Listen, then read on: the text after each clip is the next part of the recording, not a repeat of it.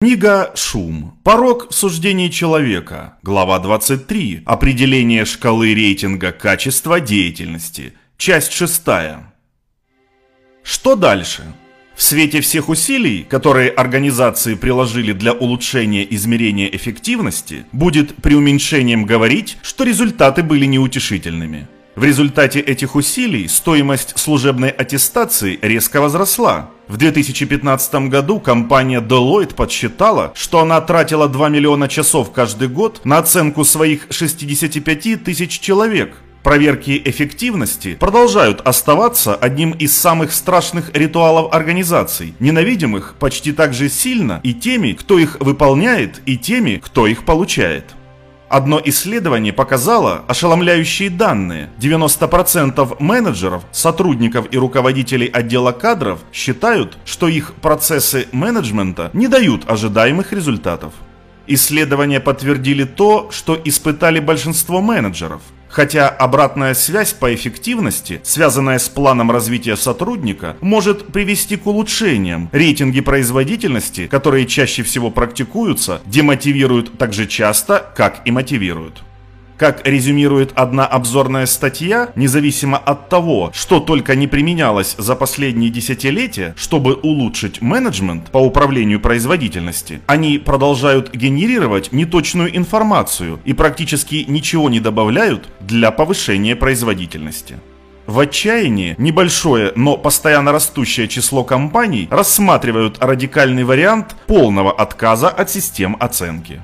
Сторонники этой революции управления эффективностью, включая многие технологические компании, некоторые организации, оказывающие профессиональные услуги, и несколько компаний в традиционных секторах стремятся сосредоточиться на обратной связи, ориентированной на развитие, а не на оценочной, ретроспективной оценке. Некоторые даже сделали свои оценки без цифр, что означает отказ от традиционных оценок. Что можно сделать, чтобы улучшить рейтинги компаний, которые не отказываются от оценок эффективности, а они составляют подавляющее большинство? Одна из стратегий снижения шума, опять же, связана с выбором правильной шкалы. Цель в том, чтобы обеспечить единую систему взглядов. Исследования показывают, что сочетание улучшенных форматов рейтингов и обучения оценщиков, рейтеров, может помочь достичь большей согласованности между ними в использовании шкалы.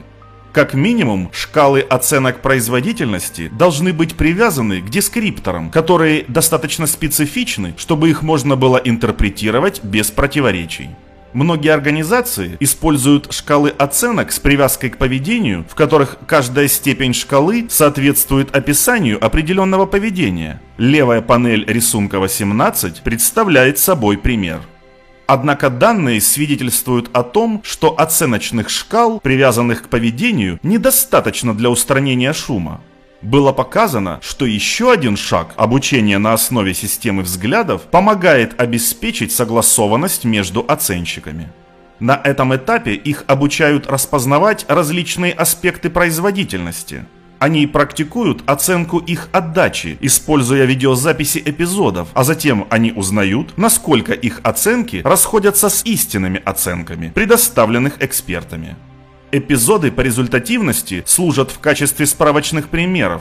Каждый эпизод определяет якорную точку на шкале характеристик, которая становится шкалой кейса. Такая показана на правой панели рисунка 18. При использовании шкалы кейса каждая оценка нового человека представляет собой сравнение с якорными кейсами. Это превращается в относительное суждение. Поскольку сравнительные суждения менее восприимчивы к шуму, чем рейтинги, шкалы кейсов более надежны, чем те, в которых используются числа, прилагательные или поведенческие описания. Обучение единой системе взглядов известно уже несколько десятилетий, и оно обеспечивает значительно менее шумные и более точные оценки. Тем не менее, это мало что изменило. Несложно догадаться, почему. Такое обучение, шкалы кейсов и другие инструменты, преследующие те же цели, сложны и требуют много времени. Чтобы стать ценными, они, как правило, должны быть адаптированы для компании и даже для отдела, где проводится оценка, и должны часто обновляться по мере изменений требований к должности. Эти инструменты требуют, чтобы компания увеличила и без того крупные инвестиции в менеджмент управления эффективностью. Нынешняя мода идет в обратном направлении. В части 6 мы подробнее поговорим о затратах на снижение шума. Кроме того, любая организация, которая снижает уровень шума, создаваемого оценщиками, также снижает их способность влиять на рейтинги для достижения своих собственных целей. Требование от менеджеров пройти дополнительное обучение по оценке, вложить больше усилий в процесс рейтинга и отказаться от некоторого контроля над результатами, несомненно, вызовет значительное сопротивление. Что характерно, большинство исследований систем обучения единой системе взглядов до сегодняшнего дня проводилось со студентами, а не с реальными менеджерами. Большая тема оценки работы вызывает множество вопросов, как практических, так и философских. Некоторые люди, например, спрашивают, в какой степени понятие индивидуальной результативности имеет смысл в сегодняшних организациях, где результаты часто зависят от того, как люди взаимодействуют друг с другом. Если мы считаем, что это понятие действительно имеет смысл, мы должны задаться вопросом, как уровни индивидуальной производительности распределяются между людьми в данной организации. Например, следует ли производительность нормальному распределению или существует ли звездный талант, вносящий чрезвычайно непропорциональный вклад. И если ваша цель – выявить лучшее в людях, вы можете разумно спросить, является ли измерение индивидуальной производительности и использование этого измерения для мотивации людей через страх и жадность лучшим подходом или даже эффективным. Если вы разрабатываете или пересматриваете менеджмент управления производительностью, вам нужно будет ответить на эти и многие другие вопросы. В этой книге мы не стремимся исследовать эти вопросы. Мы делаем более скромное предложение, если вы действительно измеряете производительность, ваши рейтинги, вероятно, пронизаны системным шумом, и по этой причине они могут быть по существу бесполезными и вполне возможно контрпродуктивными. Сокращение этого шума – вызов, который нельзя решить простыми технологическими решениями.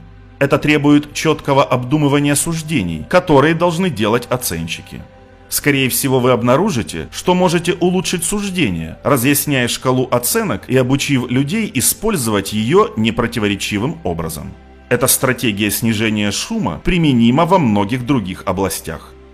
Говоря об определении шкалы, мы тратим много времени на оценку производительности, и все же результаты – это одна четверть производительности и три четверти шума системы. Мы попробовали 360-градусную обратную связь и принудительное ранжирование, чтобы решить эту проблему, но кажется, мы только усугубили ситуацию. Если уровень шума так велик, это потому, что разные оценщики имеют совершенно разные представления о том, что означает «хорошо» или «отлично». Они согласятся только в том случае, если мы дадим им конкретные примеры в качестве якорей в рейтинговой шкале.